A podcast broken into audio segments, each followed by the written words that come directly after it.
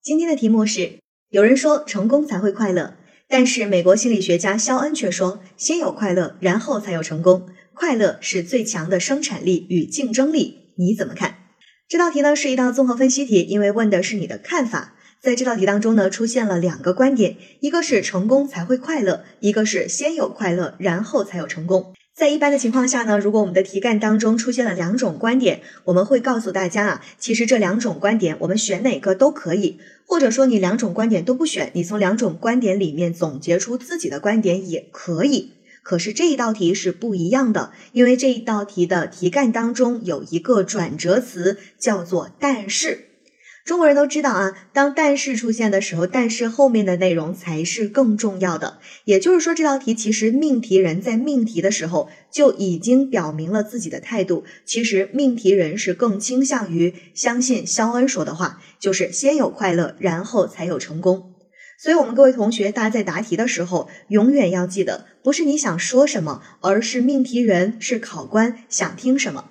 在考场上看起来只有你和考官，其实隐藏在后面的大 boss 啊是那个命题人，因为在考官手上拿到的答题要点是命题人给的，所以大家一定要把题目给看清楚。尤其有一些题目，其实命题人已经在题干当中表现出了自己的倾向性。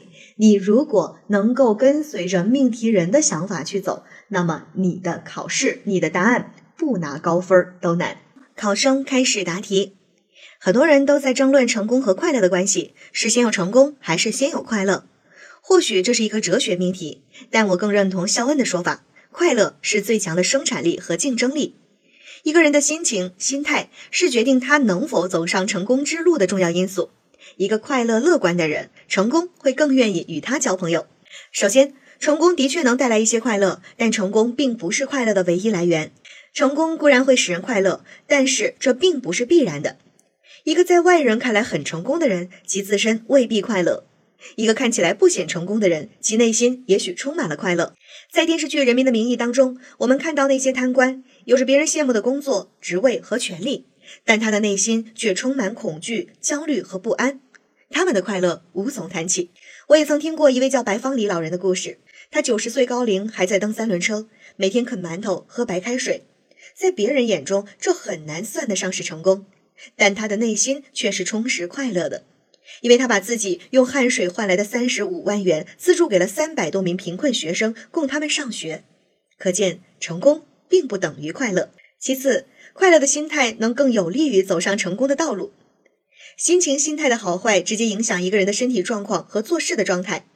一个快乐的人，不仅身心愉悦健康，还能给周围的人带来积极向上的能量，更会提高做事情的效率和质量。保持乐观的心态，可以更加积极乐观地面对工作和生活。有了快乐，就有了奋斗的激情，就会对生活充满期望，迸发出自我内心强大的动能，更多的去创造价值、创造财富，在一点一滴中不断积累，从而走向成功。再次，在遇到挫折和困难时，快乐是帮助我们前行的发动机。同样是半杯水，悲观的人会说：“天啊，只剩下半杯水了。”快乐的人会说：“哇，还有半杯水呢。”这样乐观的人，即使在逆境下，也可以积极应对，有足够的勇气直面困难，最终突破困境。就像贵州的支教老师徐兆伟，他去山区支教时，面对恶劣的环境、贫困的学生，却没有因此而放弃。他看到了山里孩子眼中的光芒，组建了一支大山里的足球队。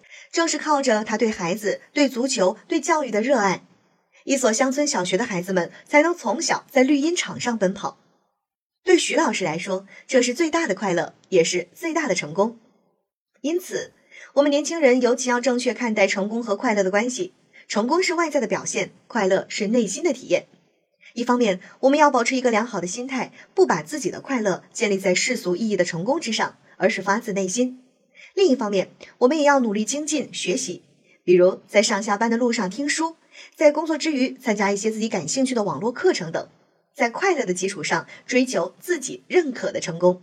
总之，成功并非快乐的唯一原因，而快乐却可以是成功的源泉。即使不是世俗意义的成功，也能得到自己内心的认可。